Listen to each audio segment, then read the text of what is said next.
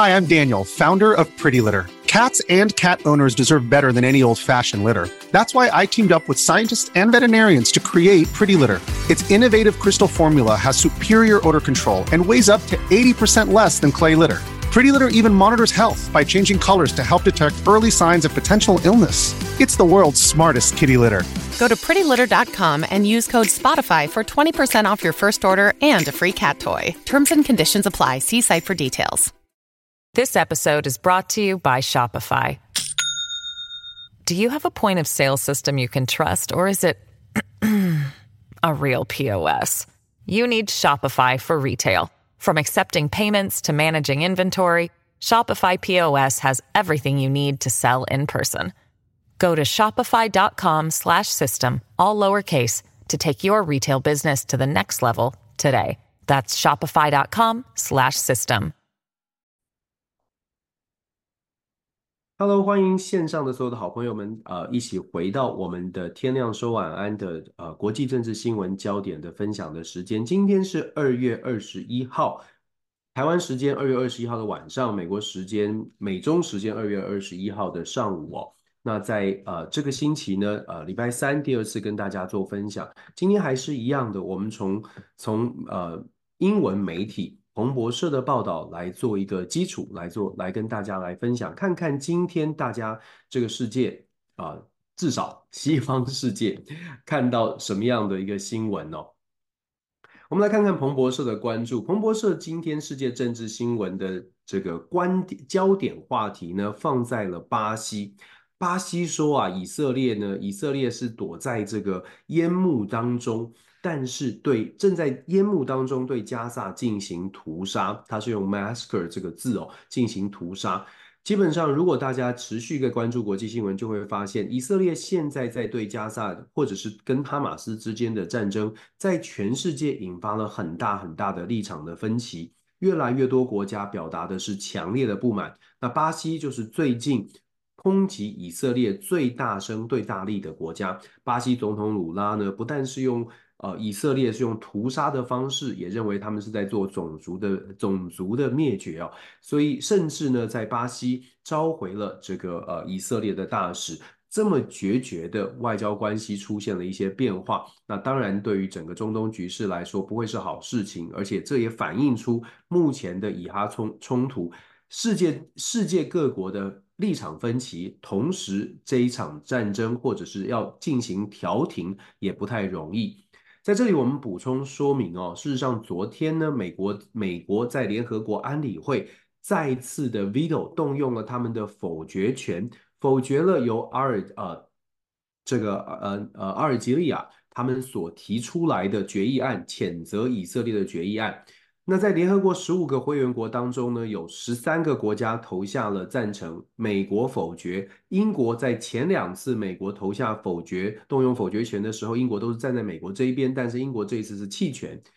第一次是在十月十八，第二次是在十二月的八号还是十二月的中，再来就是这一次的二月十九号、二月二十号。基本上，美国一再的在联合国安理会透过他的否决权来否定任何对于以色列的批判，当然都有一定的理由。美国这次的理由是说，根据美国跟卡达现在在对以色列跟哈马斯进行的调停谈判，已经有了正向的进展了，已经在讨论如何释放人质，如何在短期之内可以达成暂时的休兵。所以不希望有这种安理会的决议导致以哈之间的这个谈判呢，又再次的受到了影响。这个说法大家能不能接受呢？我想，我想这是见仁见智。不过由巴西的这个态度，以及全世界很多的国家都对于以色列。呃，有不同的意见，可以看得出来。再加上我们看安理会的票数，其实可以看得出来，美国现在也是压力山大。拜登总统甚至直接的表明了，认为纳坦雅胡政府必须要表，必须要保护平民。那能不能保护呢？我们等一下在国际新闻的分享当中会看到不少的国际新闻的这个切入点呢，从不同的角度看，但是都在讲的是以哈的以哈的冲突。必须要尽快的来终止，因为这对于整个中东的安危，还有整个欧洲的未来的发展都会有影响。它甚至牵动了，有些媒体是讲说，甚至牵动了欧洲国家对于中国威胁的这个态度或者是感受都改变了，觉得说。一过去很长时间，在美国的带领之下，都在美洲竞争的框架之下，觉得中国是最大的威胁。可是现在他们发现，连身边的中东危机，还有所谓的欧洲国家的安危都没有办法守护哦。就算中国是房间里的大象，态度或者是优先顺序也要重新做调整。那当然，这个又会牵动到国际政治了，因为。美国会不会因为这样子反而失去了欧洲盟友的信赖跟支持？这些我们都可以后续来观察。但是话说回来，关键就在于以哈冲突。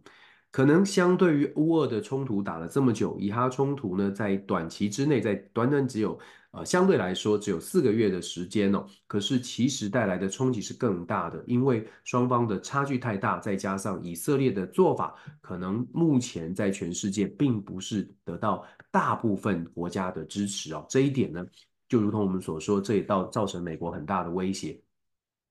再来另外一场呃争议啊，这个。彭博社的报道当中也凸显了另外一场争议的尴尬的情况。什么样的尴尬情况呢？彭博社报道，战争呢，现在的乌克兰目前的战争啊，目前看起来整体的局势呢，越是越来越对普丁有利的方向，越来越朝向对俄罗斯有利的方向发展。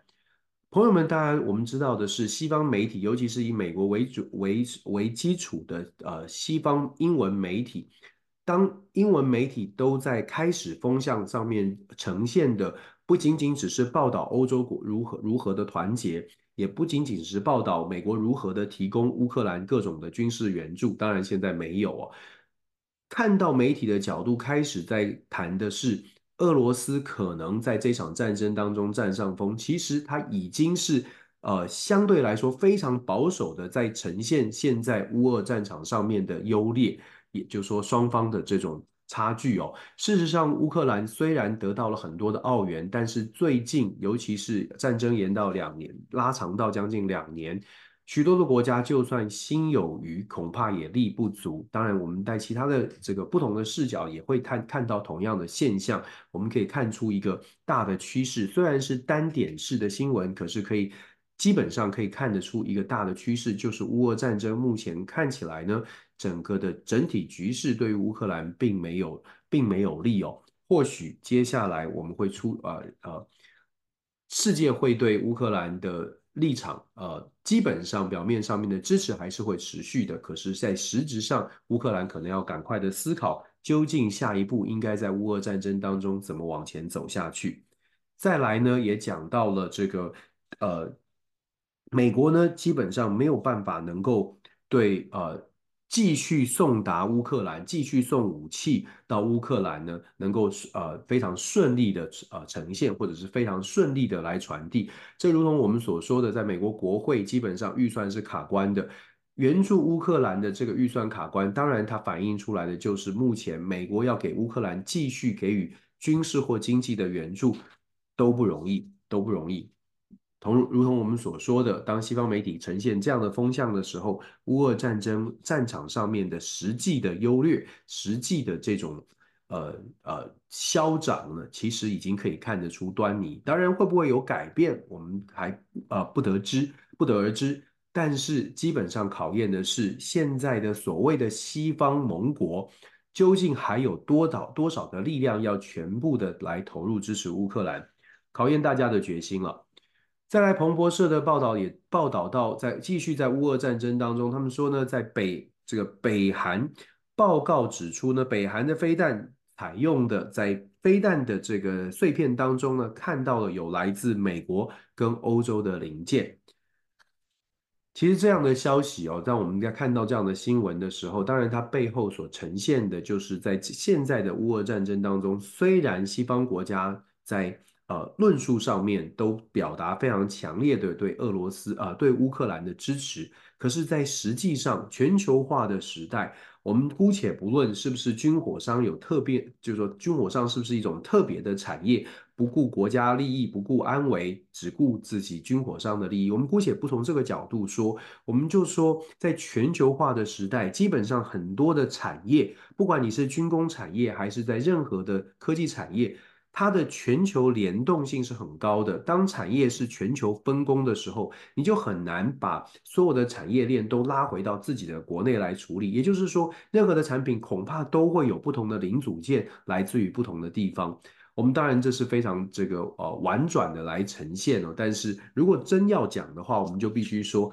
西方国家啊都在讲说要制裁，要制裁，要制裁。可是政府说要制裁。商人、厂商看起来呢，交易交易是在持续的。如果在北韩的飞弹当中发现了美国或者是欧洲的公司的零组件，那当然代表的是现在所谓的制裁禁运对北韩的军火产业看起来呢，虽然有影响，可是好像比较表面，实际上真正造出来的飞弹还是可以取得来自欧美的零组件。这个到底是谁的问题呢？再来，我们再来看看彭博社。看来呢，彭博社呃，对于这个呃美国拜登总统呢，也有不少的这个挑战哦。因为彭博社报道了一则新闻，讲的是拜登的电动车梦呢，是特斯拉和美国汽车产业的噩梦。他其实谈到的是，拜登虽然一不断的在强调电动车有对于环境保护的重要性，可是长期以来呢，美国在我们说过了，在全球化的时代，电动车的电池以及电池的基本的这些资源，或者是所需要的稀有稀有资源、稀有矿产。其实并不是由美国所主导，相对来说，在整个电池产业链上，美国恐怕还是相对落后的。而且落后谁呢？可能落后中国，这是美国最不愿意见到的。但是偏偏拜登政府所提出来的电动车产业大量的依赖电池，而且在美国可能电池产业还不是这么强势的情况之下，各种的政策纷纷的出台，导致的是。电动车的厂商其实首当其冲的受到冲击，所以我们可以想象哦，呃，如果你现在问特斯拉的总呃这个总呃这个创创办人哦，这个 Elon Musk 他会不会支持拜登？不难想不难想象，为什么好像特斯拉的这个呃呃 Elon Musk 好像并没有站在拜登这一边哦，虽然一直都在这个民主党的政府一直在强调要推动电动车，可是。产业界其实真正面临的问题，恐怕不是在华府的政治政策圈的人想到说我们要提高提高所谓的电动车的这个比例就能够真正的推行。相反的，反而造成了很多的困扰。尤其我们在考虑到的是美国的外交政策，一方面讲电动车很重要，要增加产量，但是一方面呢，又遇到了电动车的电池，其实美国。部分在美国这个部分呢，相对来说是弱势的，所以等于是外交政策跟产业政策它互相来做一个冲击。那当然，彭博社的报道呢，基本上呈现的就是现在拜登的拜登总统的电动车政策对于产业、对于整个美国可能带来的，并不是一个拉抬的效果，反而是一个负面的冲击。彭博社。同样的，我们说彭博社针对全球有一个会诊，我们就基于这样的一个会诊呢，我们来来做呃进一步的来做分享。今天看到哪些全球各地的新闻？彭博社呢，在美洲的新闻的部分呢，讲到啊，英国就是欧美的新闻，他讲到英国呢将对纳瓦尼过世这个在死亡的这个监狱。在监狱中死亡的这件事情呢，针对这件事情对俄罗斯的再增加对俄罗斯六名官员实施制裁，那这是呃新闻的部分哦。但我们也必须说，就是欧欧美国家呢提出的制裁，我们刚刚才特别讲到了，不管是武器的禁运出进出口的管制，或者是对于人员的制裁，所谓的个个人的制裁。我想象征性的意义当然有一，当然很重要。可是也许时间过了更久之后呢，会有更多的人去问说，除了象征性的意义之外，制裁这些人到底他得到了什么？到底可以造成什么样的影响？制裁，呃，譬如说不准哪些官员到英国，不准哪些官员到美国。可是这些官员同时可能在俄罗斯也在思考。呃的问题，或者是反问的问题，甚至是有点觉得呃好气好笑的这个心情是，我没有要去你那里啊，呃，对对对，俄罗斯的这些被制裁的官员来说，如果他在海外没有特别的制产，或者是没有打算要呃到欧美国家去做呃怎么样的旅行的话，这样的制裁恐怕就是真的是象征性的意义比较大。再来呢，呃，欧美欧美方面的消息讲到了德国，德国国有的能源安全欧洲能源欧洲安全能源公司呢。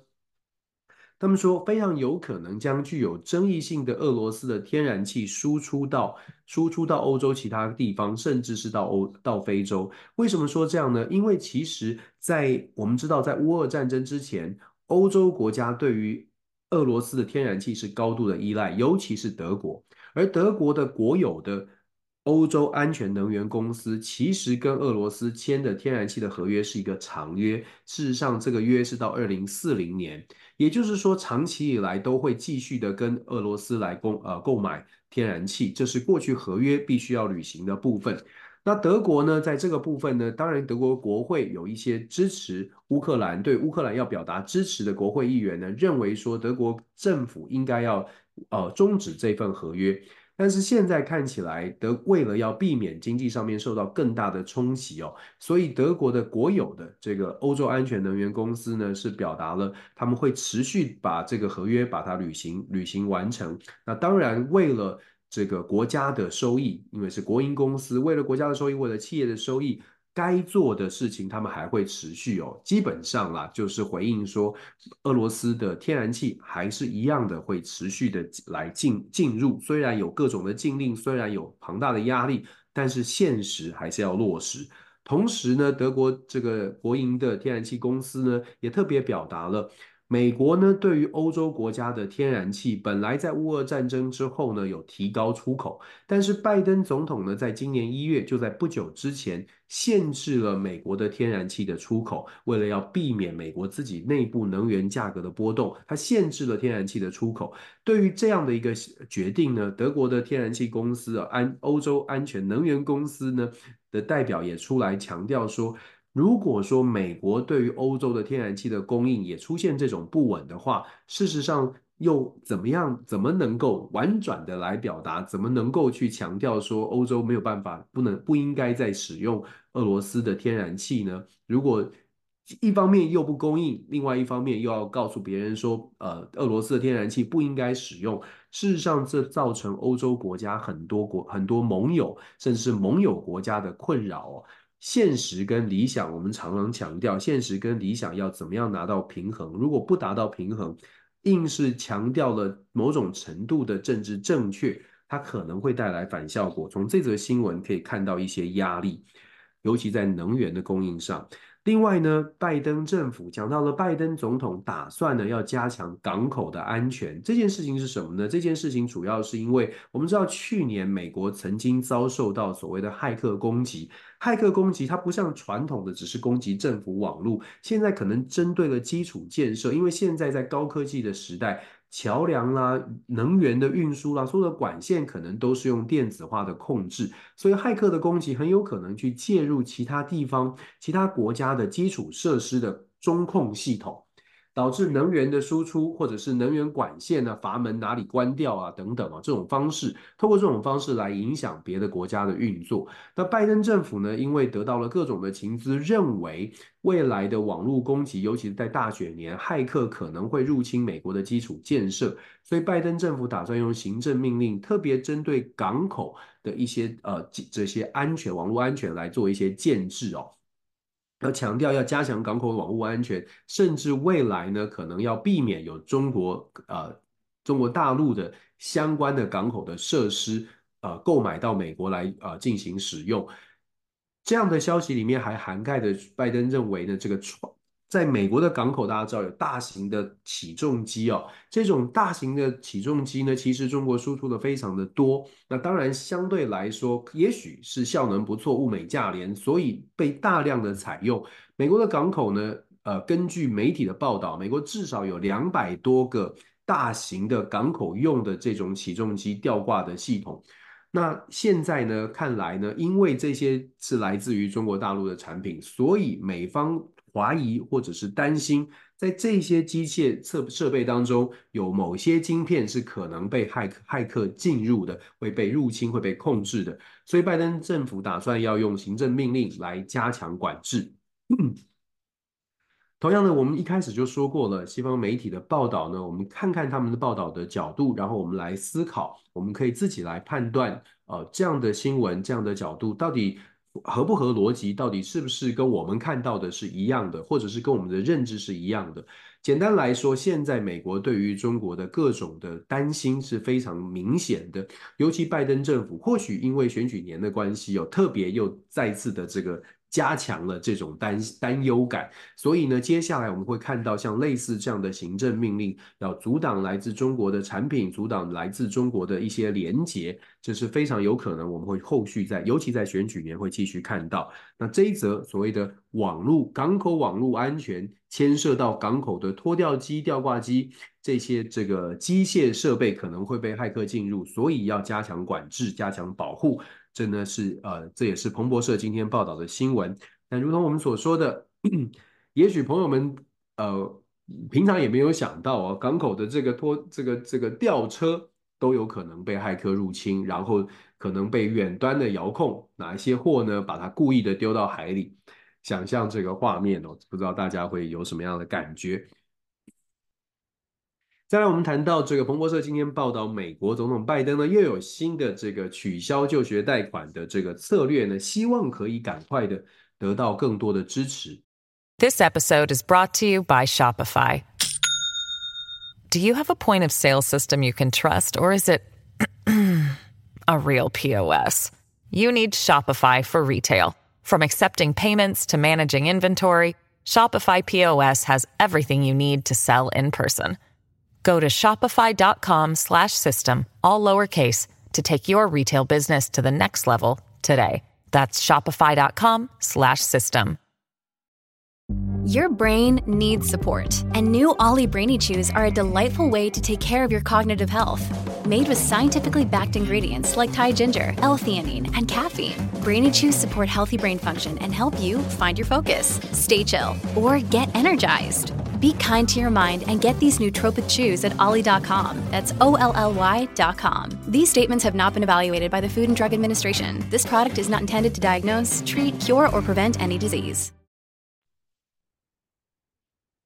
最近一连串拜登总统打出了很多的策略，很明显的就是针对民主党传统的这个支持者，也就是年轻的族群哦。不久之前，拜登拜登总统才正式开设了。官方的 TikTok 账户要在 TikTok 的平台上面呢，来宣传自己的理念，传达自己的意念。我不晓得朋友们有没有看到，最近我看到一则 TikTok 短片，就是所谓的 Short，是呃请了网红呢去访问，好像不经意的遇到了在街上走路的拜登跟拜登的第一夫人，问他们说婚姻维持这么久的秘诀，以及如双方如何相遇哦。用这样的软性的这种短片来引发关注，来吸引支呃支持，不晓得效果如何。但是有趣的是，拜登总统开设了 TikTok 的账户，这点呢非非常值得这个大家来思考哦。再来，我们看到的是拜登取消了十二亿美元的联邦学生贷款，这十二亿美元呢，大概可以加惠一些人哦。什么样的人呢？这个人这样的对象主要是针对。目前学生贷款已经欠款在一万两千块美元以下的，优先来取消。那其中呢，如果你是已经付款十年以上的，基本上你就会得到一个豁免，你就会被减免了。假设你欠一万一，还欠一万一千块美金，然后你已经付款十年了，那么恭喜你，你就符合拜登总统的所谓的就学贷款的豁免的资格，你可以这个。没有再有再有这一万多块的债务哦，那当然这种补贴呢，当然见仁见智哦。有些人觉得，哎，我是受惠者，所以我觉得这是一个德政。想象一下，可能二十二、二十三岁毕业，十年之后你现在三十几岁，正正是这个带养着这个你的呃全家，你的家庭可能重担在你身上，突然得到了一万多块的减免，当然这是一件好事。可是同时，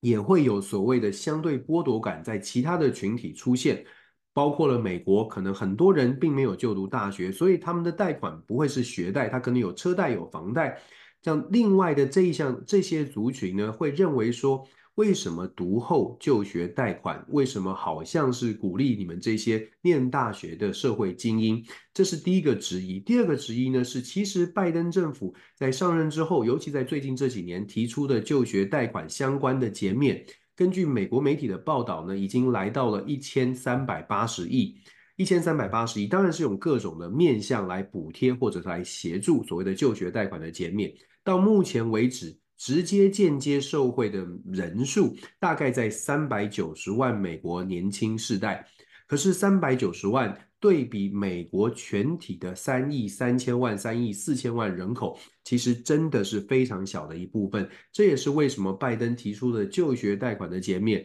根据民调的显示，美国民众看起来并不是特别满意。即便是在年轻世代，最新的民调显示，也有百分之四十三到四十五的年轻世代认为就学贷款的减免，拜登其实做得不好，做得不够。我们只能说啊，执政总是有一些这个优势，但是同时执政也有不少的包袱。拜登打出的就学贷款减免的措施呢，或许可以帮他争取到一些马上可以获得的减免的这个年轻世代的选票或者是支持。可是同时会不会让他也呃遭受到更多负面的这种冲击？这都是要可呃有待后续来观察。但是这是今天的最新的消息。再来的彭博社的中东消息，中东新闻呢讲到了伊朗，伊朗调查呢，他们认为说呢，以色列是目前呢在中东伊朗的天然气管线网络攻击的幕后的黑手，这是伊朗的说明哦。可是我们说这则新闻其实它凸显的是，现在整个中东的局势呢，大家的互信或者相互的猜测是非常明显的。不只是伊朗，我们知道伊朗支持了非常多的所谓的各种的武装组织。我们不敢说全部都是所谓的恐怖分子，但是很多的武装民兵组织呢，在中东地区都在伊朗的支持之下。所以伊朗强调以色列是攻击伊朗天然气管线的幕后黑手，某种程度也散发出一个对以再次的强调对以色列的不信任。伊朗跟以色列之间的冲突由来已久，只不过现在在目前以色列在进行跟呃跟哈马斯的战争当中哦，我们看到了像红海的胡塞组织，就是在伊朗支持的这个民兵民兵组织有这样攻击红海的事件，再加上伊朗现在又公开的强调以色列是攻击伊朗天然气管线的幕后黑手。比较令人担心的，恐怕是这些相对的周边的组织，是不是也某种程度得到了一些讯号，会继续的表表达比较强硬的态度？那事实上，伊朗呢也对针就在最近这两天呢，针对叙利亚地区在大马士革呢有进行一些空袭哦，所以整个。以哈冲突的局势，整个情势看起来不单单仅仅是在加萨走廊，目前的冲突的范围，事实上可能还在目前还在扩大当中哦，这点也非常值得大家继续的关注。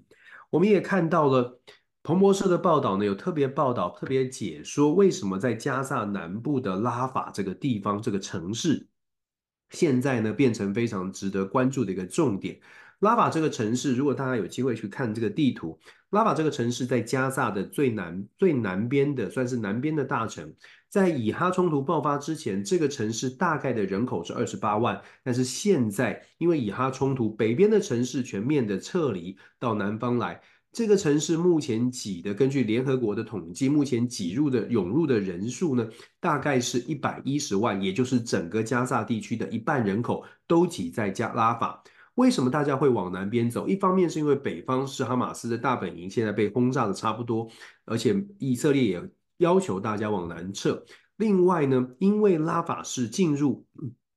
是加萨走廊跟埃及的连通的这个重要的关卡，也就是说，距离呃埃及，如果你想要离开加萨走廊往埃及来移动，这里呢是最近的地方，而且在联合国的协助之下，在拉法。呃，到埃及边境，事实上有开通所谓的安全通道，在适当的时间，事实上是有开放的。目但是目前呢，因为埃及已经承已经承受了太多的来自于加萨地区的这个难民流离失所的民众，因为人数太多，造成压力太大，所以导致埃及现在对于边境的管制也更加的严格，甚至也开始筑墙哦。所以拉法的重要性就在于它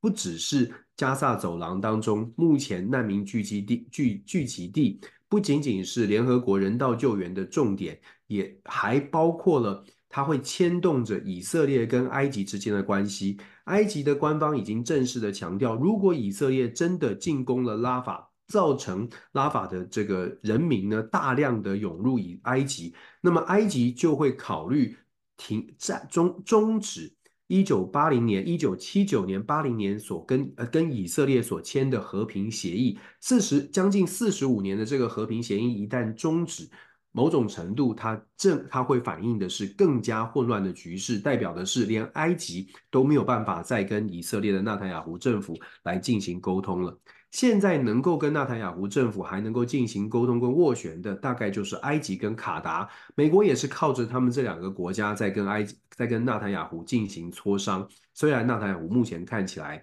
好像不太理会哦。再来，埃及呃跟呃讲到以色列，讲到以色列的强硬态度，以色列的政府呢表达了他们打算呢要把十月七号这次这个恐怖攻击的。他们抓到的一些哈马斯的这个武装分子呢，透过所谓所谓的这个艾希曼式的公开审判，来让全世界看到、听听他们的恶行恶状。什么是艾希曼式的审判呢？基本上就是在纳粹德德国当时所谓的军事审判，大家在历史化影片里面有看过，就是受刑人在一个公开的台子上面，一个小的圈圈里面接受各种的拷问哦，然后要求他们认罪。但当然了，这样的说，这样的做法，当然目标是以色列想要让全世界看到哈马斯有多么的残酷，想要传达，至少对内要让以色列的人民呢更加的同仇敌忾，得到更多的支持。不过这样的做法，如果真的实行了这样的做法呢，可能也会遇到一些不一样的看法。譬如说，遇到的状况会是因为抓到的哈马斯的很多的武装分子，并不是所谓的领导人。也就是我们讲不好听，就是小喽啰。每一个人都打算用这样的方式来审判，究竟可以得到什么样的反馈，得到什么样的宣传效果，或得到什么样的呃目标到底是什么？那还是其实只是想要得到媒体的曝光。那如果说在针对哈马斯的谈判当这个审判当中出现了出乎意料的对答。会不会再次的加深以色列，或者是加深加萨走廊地区巴勒斯坦人的愤怒，或者全球对于巴勒斯坦的同情跟支持再次的上升？因为在这个审判当中，或许真的问不出什么。所以呢，在这则新闻当中，以色列传达了他们的立场，但是新闻后面呢，可能还有一些挑战。报道当中也有特别点到。再来，我们一样的在以色列的中东的问题上面，基本上就是锁定在以色列的态度。我们刚刚特别提到了巴西跟以色列，巴西已经召回了驻以色列的大使，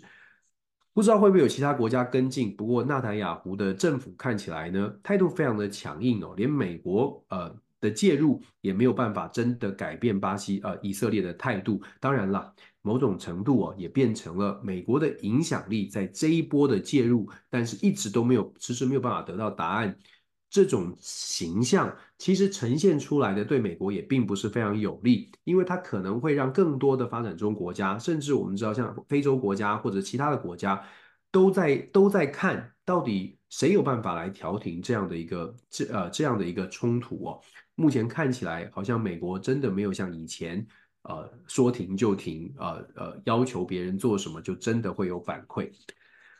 看看欧洲，欧洲我们刚刚提到了，呃，这个德国德国的能源的问题，但是欧洲呢，其实还有其他的部分是跟乌俄战争有关的。英国的宇航工业公司 BAE，也就是英国制造一百呃军火最呃最重要的军火商之一哦，他们出产了非常多的一百五十五厘米的炮弹。供应乌克兰，可是呢，根本供不应求。现在的乌俄战争，乌克兰缺乏的弹药非常的多。那 BAE 是强调呢，如果要满足乌克兰的需求，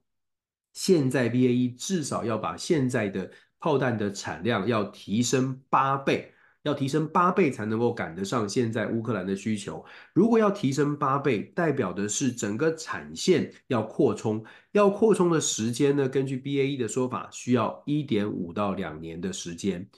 换句话说，如果真的要让乌克兰得到满足的弹药，能够跟俄罗斯来相抗衡，从单一的军火商的反应可以看得出来，实在很难做到。当然了，不是不抱任何的希望，但是不容易做到。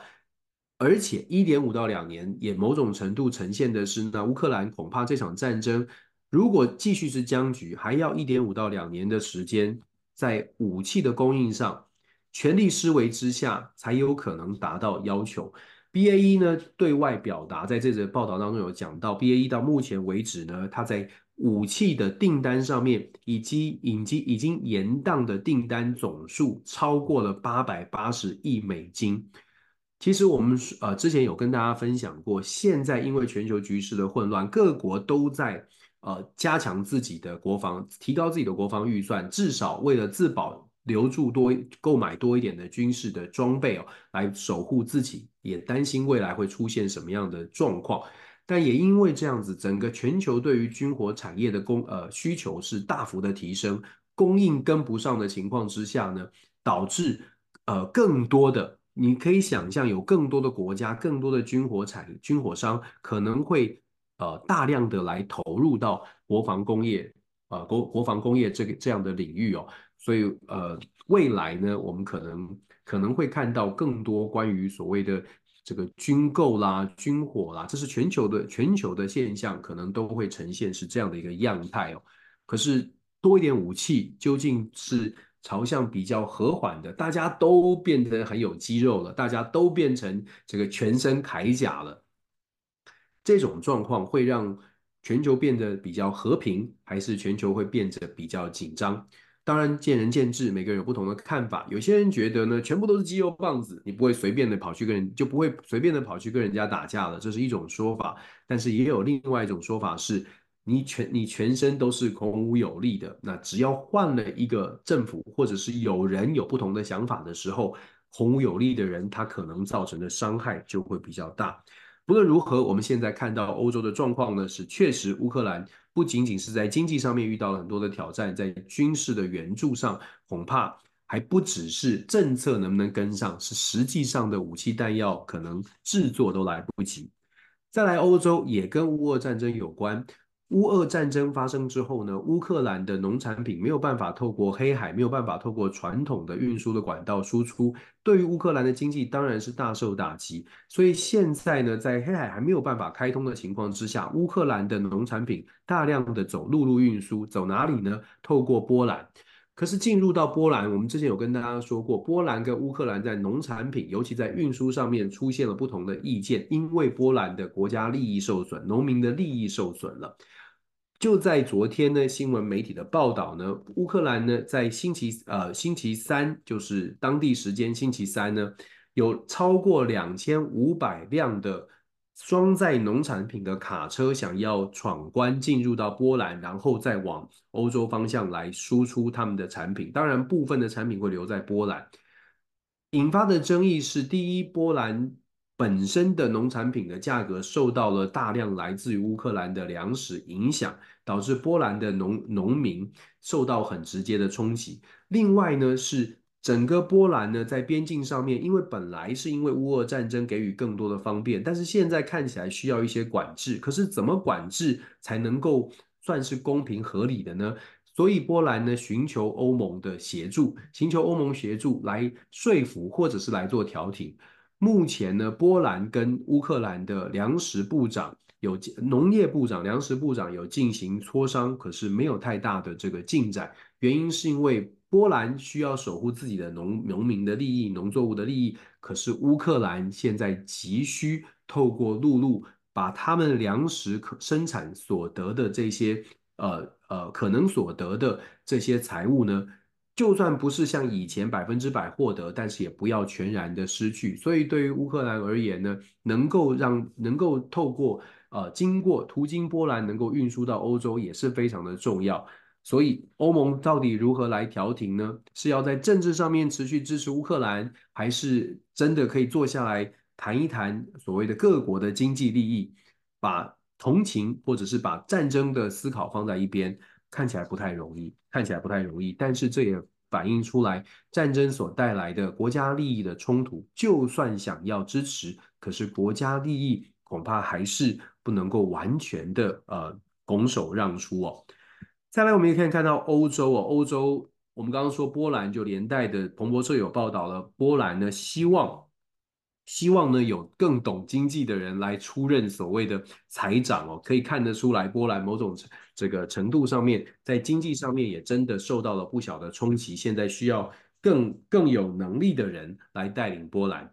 再来一样的，我们看到了在欧洲呢，还有特别讲到的是说，在呃乌俄战争上面呢，乌克兰强调的是俄罗斯并没有真正的在战场上面呢大幅的。大幅的这个呃占领各省各各地的重要的军事措施。当然，彭博社的报道，如同我们所说的，战场上面的局势呢，我们只能说在小规模的，譬如说城镇战哦，也许不是全然的，好像是俄罗斯就真的占呃收呃占领了哪些地方。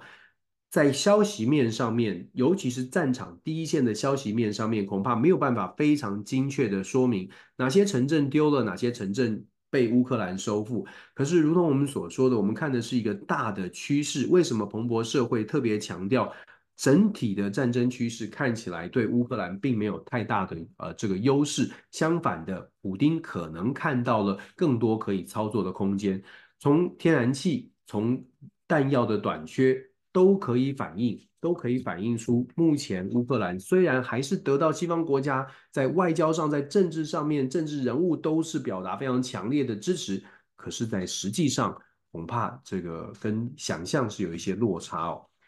谈到亚洲的部分呢，亚洲这边也讲到了刚刚我们所说的这个天然气的德国的能源公司会继续的把天然气从俄罗斯会继续的引用俄罗斯的天然气。再来呢，在亚洲的消息，彭博社关注到日本跟韩国之间的问题，讲的是日本呢，向这个韩国抗议公司的资金，公司的资金呢被用于对于韩国征用工的赔偿。基本上我们知道，日本跟韩国在历史上面慰安妇跟征用工都是在二战时期延续下面的历史的历史的伤痕。这个历史的伤痕，事实上呢，并没有真正的全然的解除。虽然在美国的介入跟美国的努力之下，美日韩好像形成了一种安全的同盟。再加上尹锡悦跟岸田文雄这两位都愿意考虑到国家安全，这两位都比较相对来说更加的愿意放下过去的旗舰，走在一起。但是日本的民众、日本的社会是不是真的就已经全然放下？同样的，韩国的社会、韩国的民众是不是真的就可以觉得没有关系？只要日本、韩国能够在安全上面合作，对大家都好，我们可以一切都忘记。目前看起来好像不太一样，因为彭博社的报道就在强调的是，日本已经正式的向韩国来表达，呃，所谓的征用工事件、所谓的慰安妇的赔偿。一九六五年的时候呢，就已经谈完了。但是韩国继续的要求，那为了要促成美日韩的同盟，在美国的协助之下呢，某种程度上面好像韩国可以，好像韩国可以接受，只要日本的公司也愿意能够来负担一些赔偿，来表达一些这个歉意，那韩国应该是可以接受的。但是现在看起来，日本的企业好像不是这么乐意哦，不是这么乐意。这当然只是冰山一角，日本跟韩国的关系到底能不能够和谐的继续往前走，牵动的是整个东亚的局势。现在的朝鲜呢，也在积极的，北韩正在积极的来跟日本接触。岸田文雄首相看来有可能要访问北韩，当然国内的反弹声音不小。岸田总岸田内阁现在遇到的挑战，其实日本、韩国的历史的旗舰是其一，朝鲜的危机是第二。第三呢，恐怕更多的是日本内部对于自民党的信心大跌。从去年年底爆发的政治献金的一一系列的丑闻，导致自民党的几个大的派系，像是安倍派系等等，就自行宣布要解散，要重新调整，不要让民众再有这种派阀政治的感觉。可是这种印象呢，恐怕没有那么快的消弭。那自民党现在的支持度，尤其是岸田的支持度呢，已经不满意度来到了百分之八十二。我们之前有跟大家分享过，可想而知岸田的压力有多大，需要赶快的交出一些成绩单。不过话说回来，以日本的状况呢，自民党一枝独秀，没有任何其他的政党够争气的，让日本的民众觉得，诶，这是另外一个希望。目前看起来呢，自民党虽然很多负面的感受。但是对于自民党执政继续执政，或者对于日本民众觉得啊，政治就是自民党的事，大概呢，短期之内这个现象还不会有太大的变化。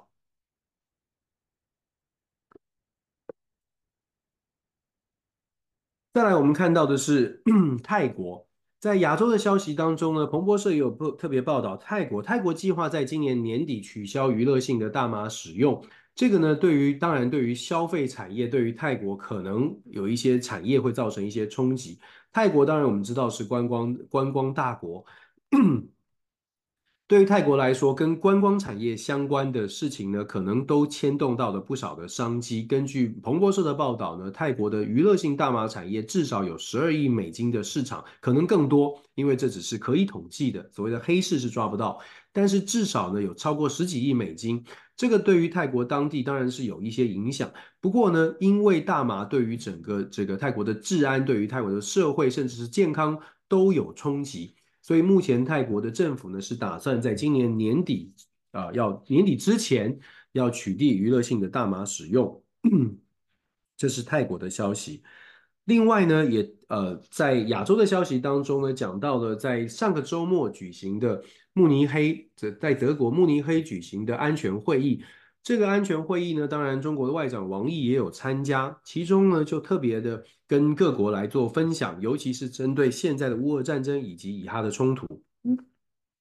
中国的态度呢，强调的是目前看起来这两大冲突都没有双方都没有交战双方可以坐下来的和平谈判的条件。中方的立场呢是认为世界应该要尽可能的促进。交战的双方能够有一个比较缓和的气氛跟条件，再来去思考啊、所谓的这个如何来停火，如何来休兵，而不是一昧的觉得要选边站，这是中方的态度。那当然了，对于欧洲国家来说，在这场慕尼黑安全会议啊，彭博社的报道蛮有趣的，因为他报道的是欧洲国家呢都觉得中国是一个崛起的威胁。也都很担心，基本上我们可以看到，在各种的政策上面都讲到了中国的崛起对于各国带来未来潜在的威胁。可是经过了这一段时间，经过了乌俄战争两年，再加上以哈冲突，这么多现在正在发生的动乱，看起来呢更需要马上的来处理。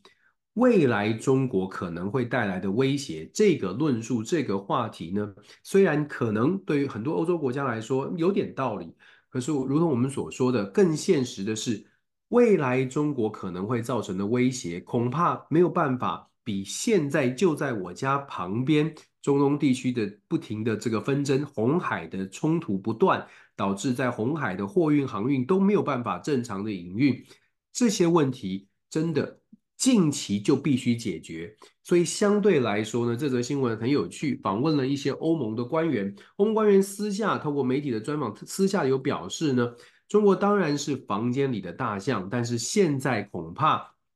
欧洲国家没有办法有太多的时间把精力都花在如何处理这头大象。这样的比喻呢，当然很有趣，但是也可以想象这个画面。大家都知道有很大的问题，可是。在处理这么大的问题，需要非常长的时间跟思考，到底来怎么样来跟所谓的屋子里的大象相处。但是在面对大的问题之前，有很多应该要处理，而且对于欧洲国家、对于世界有直接影响的相对的小问题，看起来都是束手无策。那就更何况要来谈如何来应对大象了。彭博社在非洲的话题上面有带到南非的。这个财政部长呢提出了一些财政的要点。现在对于南非来说是关键的选前的时刻，因为今年南非打决定在五月二十九号举行全国的选举。这一场南非的选举呢，当然也会牵动南非未来的发展。目前南非是比较比较呈现一个呃，不能说两极，但是一个出现一种两种世界的感觉哦。在目前的执政党的带领之下呢，治安啦，或者是整个经济发展都遇到了一些状况。可是相对来说，在野阵营呢，在非执政党所操控的地区，尤其是在野阵营执政的地区。就可以感受到明显的差距，只不过在野阵营它并不是呃，并并没有办法，呃，最大的困境在于没有办法吸引南非大广大的乡间相对来说比较政治认识比较低的这一些选民，就没有办法说服，因为所谓的在野阵营目前是以呃。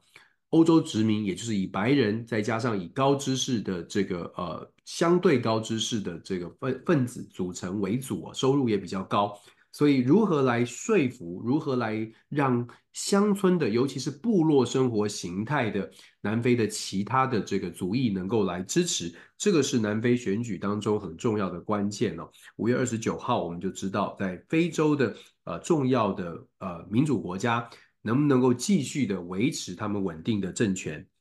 再来也谈非洲也谈到了这个，呃，南非也有新的税收计划跟电动车车的措施，这些是今天在非洲消息上面，彭博社看来是比较多的关注在南非哦。我们在穿插呃一些不同的媒体的报道哦，我们主要来看一下联合早报。相对来平平这个平衡一下，联合早报报的国际新闻呢，就讲到了俄罗斯认为呢，因为美方啊在最近这两天有特别强调，俄罗斯要在太空部署相关的武器，对全世界造成构成一些威胁。那俄罗斯是当然是呃否认而且驳斥哦，他们认为呢是这个美国故意要散发风向、散播风向来吓这个不太了解俄罗斯状况的人。政治上面的操作，国际政治现在也开始变成了公说公有理，婆说婆有理哦。不过，如同我们所说的，我们多看多听多比较。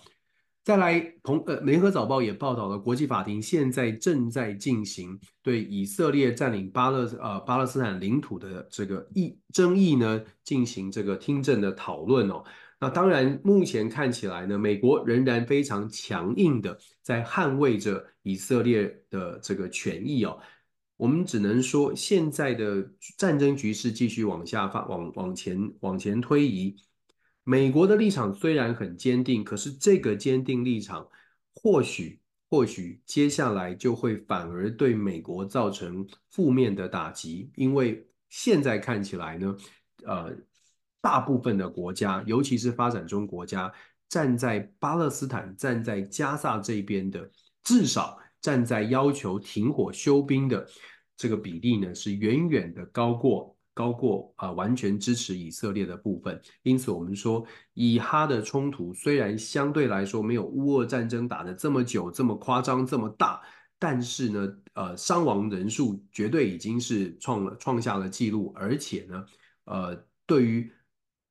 全球政治的布局跟全球政治的角力。带来的冲击可能会比乌俄战争还要更大。我们之前有跟大家说过，乌俄战争你可以感觉得到，从政治正确的观点来看，大部分的国家可能会往这个避免有入侵者、反对入侵者这样的概念。不管你是用什么角度来看他们的历史背景，但是入侵这个概念呢，是在全世界基本上是会被反对的。可是，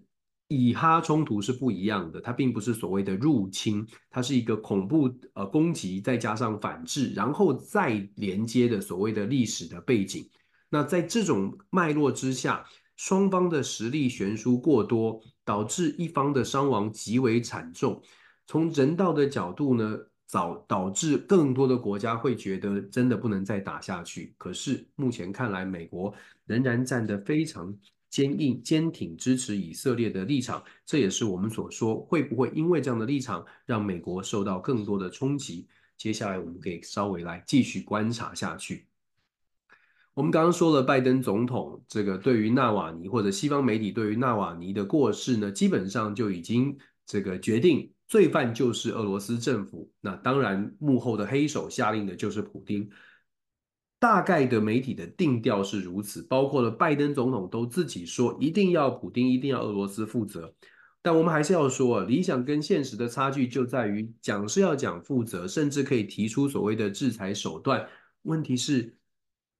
对方到底感受到是什么？是不痛不痒吗？还是真的觉得因为这个制裁，所以我应该要 behave，我应该要调整我的行为模式？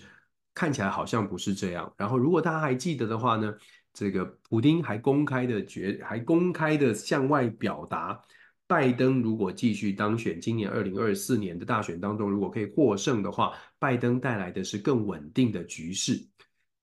这些领导人高手过招，或者是在外交上面的辞令，不管是冲击式的，还是好像互相吹捧，恐怕都不是看，都不能只看表面上的意义哦，要抽丝剥茧的，我们多看、多听、多比较。再来，我们看到的是这个以哈的冲突呢，目前看起来呢，在 G 外 G20 的外长会议会继续的谈到，可是要有共识不容易，不容易。联合早报报道一则比较有趣的，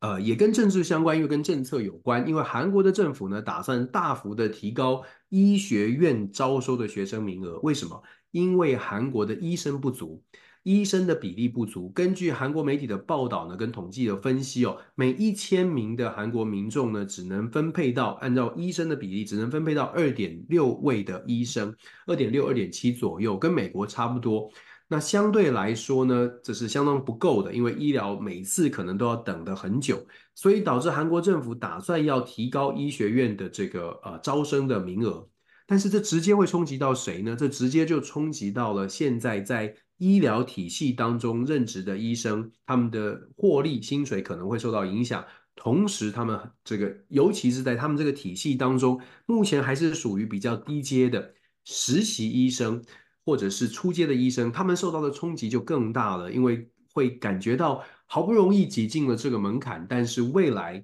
呃分分的这个人哦，这个分母越分母变得更多了，自己拿到的更少了，权益上面感觉起来。好像是受损了，所以这个不满呢，政府扩招医学院，韩国的医生呢打算要罢工。目前的韩国的医生打算罢工，虽然短期之内呢，对韩国的医疗系统并没有带来带太大的影响。美国的媒体是报道，呃，韩国最大的这个这个韩国大学的医院附设医院呢，他们表示，这个实习医生或者是医疗人力的罢工呢，大概会影响大概三成三成左右的这个医疗的。呃，需求医医医疗的量能量啊，不至于完全的这个太大的冲击是可以 cover 得来的。可是如果长期这个效这个事件继续发酵，导致更多的医疗人员加入，或者更多觉得自己权益受损的医疗人员加入，恐怕这个就就必须韩国政府必须要更加的正视这个问题哦。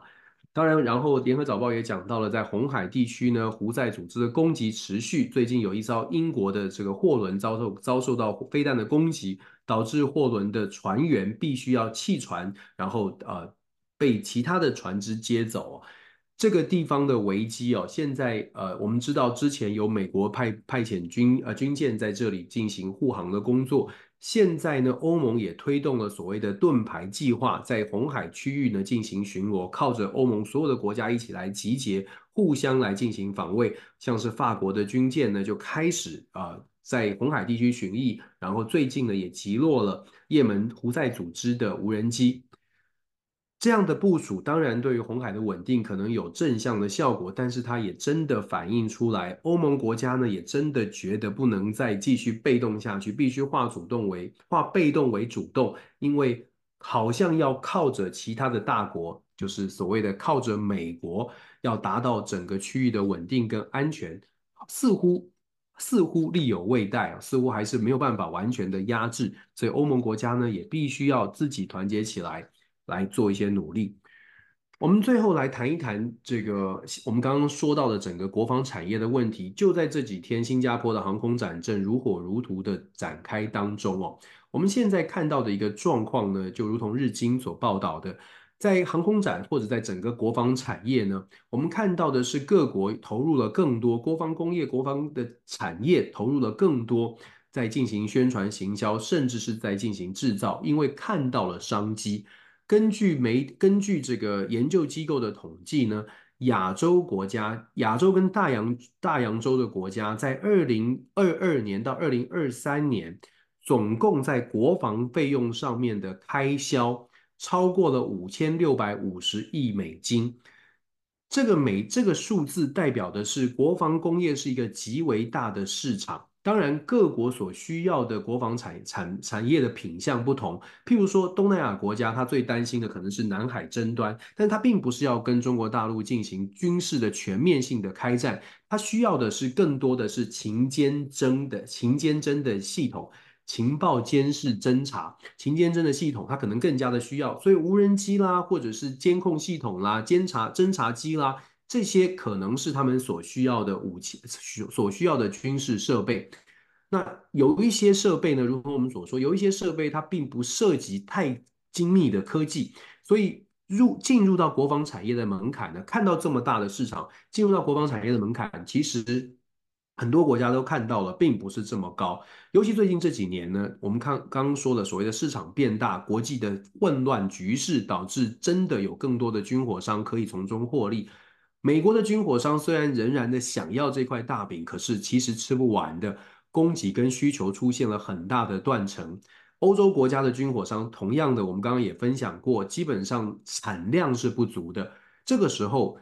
可机会就来了。给了韩国，给了日本不同的想法。韩国，我们在最近看到韩国的国防工业进行的发展的很好，甚至有外销的情况出现。乌战争期这一段时间呢，韩国成功的销售了一百亿美金的韩国的坦克到这个波兰哦，这是在媒体上面都看到的。那日本呢，最近在这一次的新加坡航空展也派了代表，有十三个国国防工业的厂厂家。到新加坡的航空展来进行一些呃这个呃业务的拓展。当然，日本到目前为止仍然有所谓的战斗机出口的禁令，在国防的产业上还有不少的禁令。可是有一些灰色地带，如同我们所说的，如果是侦查，如果是情报系统，如果是一些软件。国防相关的这些产业还是有发展的空间，而且日本真的锁定的市场就是在亚洲，尤其是东南亚地区，他们本来就有非常高度经贸投资的区域，就有的这些客户，所谓的国家级的客户呢，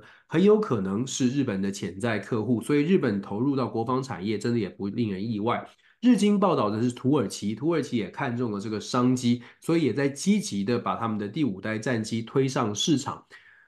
世界各国的国防产业现在真的如同我们所说的蓬勃发展。当所有的国家都开始全身充满了铠甲，想象一个巨大的国家体系，然后周身上都穿着了铠甲，大家都变得更加的英勇、雄壮、威武的时候，这个世界究竟是会变成更加的安全，还是更加的这个呃一触即发？这个所有的冲突会不会更加的一触即发？这个呢，是我们看到这个消息的时候，同时要思考的。但是回归到国家自己的本身的利益哦，如果看到正常的逻辑下，如果看到各国都在穷兵黩武，都在强化自己的军事准备，坦白说，任何国家都应该要积极的做好自己应该做的准备，做好自己应该做的准备。事实上，《华尔街日报》呢，在今天早上有一则新闻，讲的是两岸之间的这个呃金门的水域的一些冲突哦。美国官方的说法呢，非常值得大家来思考。美国官方、国务院跟国这个白宫都强调，希望两岸海峡两岸呢，中国大陆跟台湾之间有办法建立有效的沟通管道。这个是美国的呼吁，公开的强调，沟通管道是很重要的。我们在这边还是要讲哦。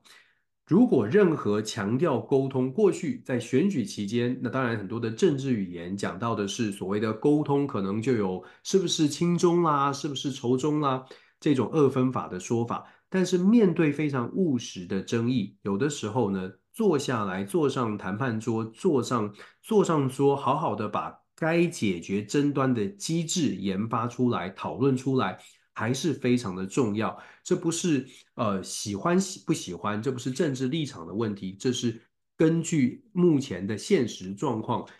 政治人物必须要去思考，民众也必须要把所谓的政治意识形态稍微放下的的这个呃这个关键时刻哦，因为争端它如果没有透过沟通机制，它就只会继续的升温。你可以选择不沟通，但呃让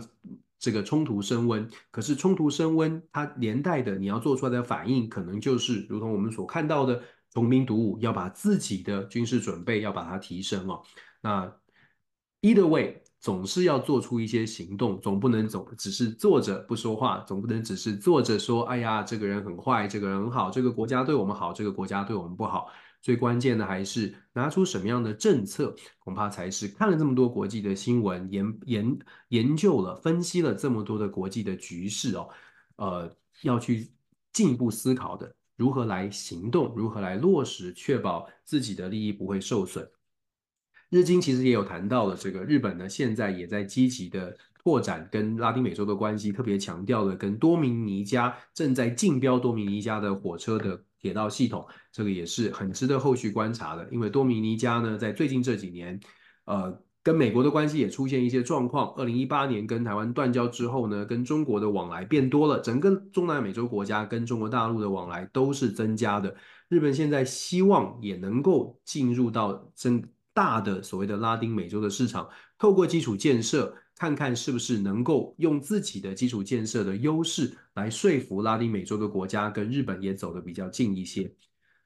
我们后续来看看各国在世界上世界舞台上面的角力。我们看到这么多的国际新闻呢，只能说现在的状况，呃，需要真的现在的状况呢，是各国呢都会更加的。嗯，不能说内卷，但是更加的去关注到自己国家内部真的需要什么样的利益，自己国家能够守护住什么利益，这个是现在看起来从国际新闻的分析当中可以看得出来，目前重点就在怎么样守护好自己的国家。这是今天早上跟大家做的天上说晚安的国际政治新闻的分享跟分析哦。希望大家可以跟我我们持续的一起来学习。如果有任何的批呃建议呢，也欢迎大家。我们散播正能量，所以我们好好说话，透过沟通，真心的一起，衷心的跟朋友们一起来做学习。感谢，祝福大家有愉快的一天，也希望大家持续的来关注国际国际新闻、国际消息，让自己永远都保持最新的这个状况、最新的 update 啊。当然，不要忘了继续的这个关注。Dennis 全球政治笔记以及关注中间观点这个呃